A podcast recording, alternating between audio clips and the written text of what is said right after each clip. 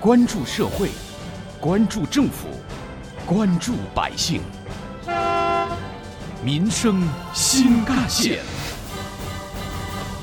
听众朋友们，早上好，欢迎收听今天的《民生新干线》，我是子文。与自家房间合影、折树枝学插花、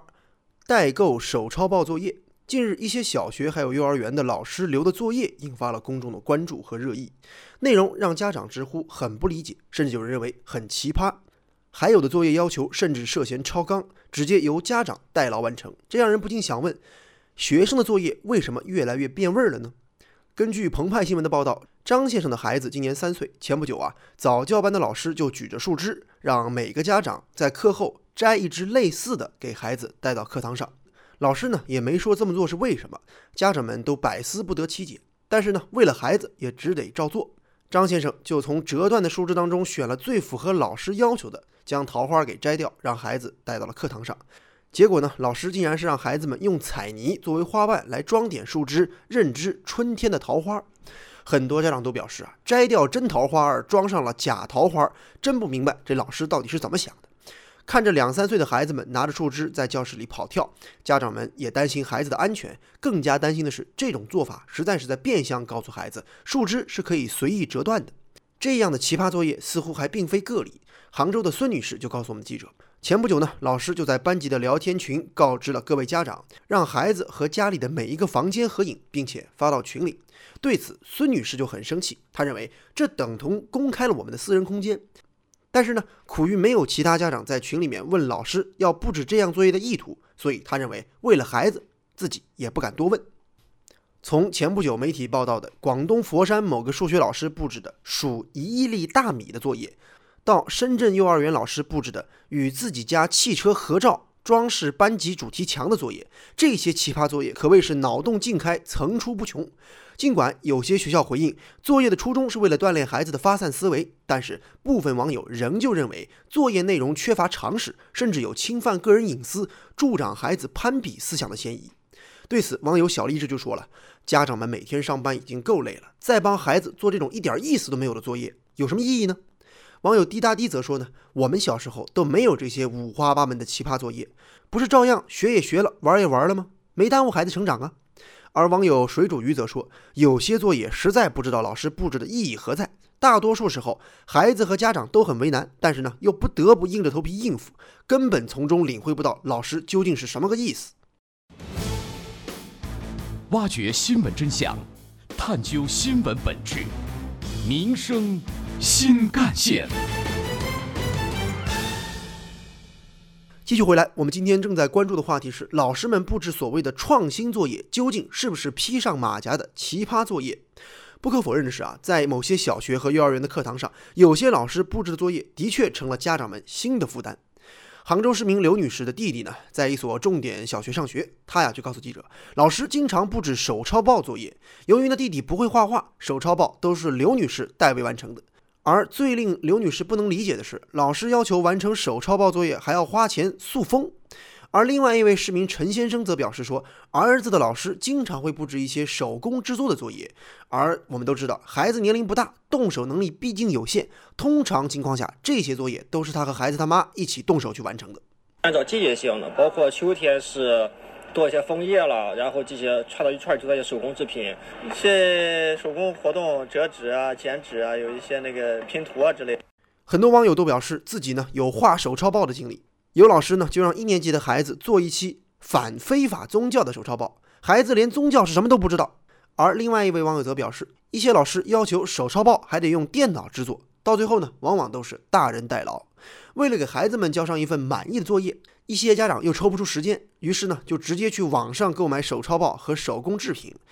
记者在某电商平台搜索之后，发现一些商家宣称手抄报纯手工代画，有的商家甚至可以代做代画幼儿园、小学的手工作业，比如说可以做手工的纸箱、小汽车等等。那么价格呢，也根据难易程度来收费，甚至呢，有些网络卖家还晒出了某些买家孩子幼儿园获得的奖状。记者询问了其中一家店铺每天的生意怎么样，他是这么说的：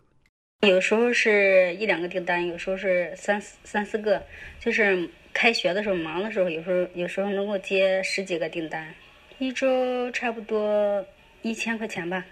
光靠网上接单制作小学生的课外作业，平均一周就能赚一千多块钱。这笔钱不得不说还是真挺好赚的。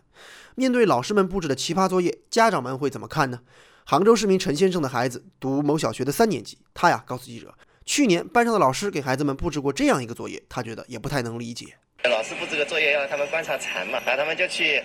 买蚕的那个桑叶，观察这个确实应该啊，就是有点过了，我觉得。陈先生只是负责帮孩子买回蚕蛹和桑叶，相比之下，杭州市民李女士就得亲自动手来帮孩子完成作业了。老师都布置让做南瓜灯，嗯，南瓜灯这个东西大家也知道，瓜皮那么厚，孩子回来得动刀动动一些工具才能完成，结果这个事儿就都是我的。像李女士一样，这种所谓的创新作业让很多家长苦不堪言。有的家长就说啊，每逢寒暑假，幼儿园老师呢会要求家长必须带孩子出去旅游，亲近大自然，还要留照片为证。还有家长表示，每到儿童节、国庆节等假日，孩子所在的私立幼儿园就要求制作手工特色服装，而某些家长不胜其烦之下，只有把孩子转了园。挖掘新闻真相，探究新闻本质。民生新干线。为什么学校要留所谓的创新作业呢？一些老师解释说啊，目前小学一二年级不允许布置书面作业，但是如果说真的不留作业的话，一些家长呢就会认为这是老师变相的给家长增加负担，产生了孩子学不到东西的焦虑。所以呢，老师总要布置一些所谓的创新性、锻炼发散思维的作业。一些民办幼儿园为了突出办学特色，也会布置意志拓展类的作业。但是在实施过程当中，个别老师还是忽略了作业的可行性，造成了有的题目缺乏逻辑性，有的题目甚至价值取向都有偏差，甚至有的题目涉嫌超纲等问题。面对一些创造性的任务，比如说制作手工艺品、手抄报等等，一些家长没有摆正心态，产生了攀比、跟风、代替孩子完成，甚至通过网络购买的方式这样的错误行为。二十一世纪教育研究院的副院长熊丙奇等建议。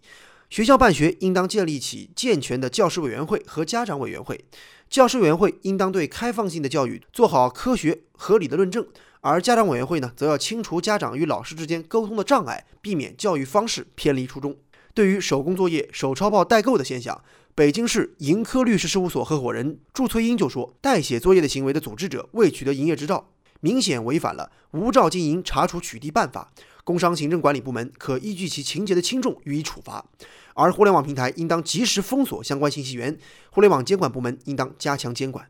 北京电视台新闻主持人、资深媒体评论员李藏宇则认为，奇葩作业反映的本质问题是家校沟通联合的还是不够好。为什么网友会对这样的事件如此的在意，而且怼的声音会这么的强烈呢？有人说了。就是因为有的时候老师啊留作业不负责任，看起来是给孩子留的，实际上那不就是给家长留的吗？奇葩作业这又不是第一桩。其实我们说家校融合是好事儿，但是得各司其职。比如说在做文化、学知识方面，应该以学校为主；在养成习惯、有教养方面，可能家里边就要多付出一些。但是家和校再怎么融合，不能够有不负责任的行为出现。而那些所谓不负责任的留作业者，恐怕您的行为真的是没有融成，反而融化了家长这颗信任的热心。奇葩作业究竟奇葩在哪儿？不是奇葩在作业本身，而是老师和家长缺乏必要的沟通。现在的问题是，老师往往把作业一布置就算了了事儿，家长就不得不根据老师的要求去完成作业。但是呢，有些家长又力求尽善尽美，为了让孩子能够在同学当中所谓的脱颖而出，不惜为孩子代劳作业。其实正确的做法应当是，老师要把布置作业的目的、要求以及方法清楚地告诉家长。并且指导家长如何辅导孩子完成作业，而且要强调注重过程而不是结果。老师也不对学生的此类作业做出硬性的要求和硬性的比较和考核。如果能够将相关信息和家长及时沟通，家长也能做到心中有数。如果以上内容都做到了，还会被家长吐槽奇葩作业吗？教育本该是老师和家长共同完成的事儿，双方唯有多沟通、共同合作，才能把孩子教育好。好，感谢您收听今天的《民生新干线》，我是子文，下期节目我们再见。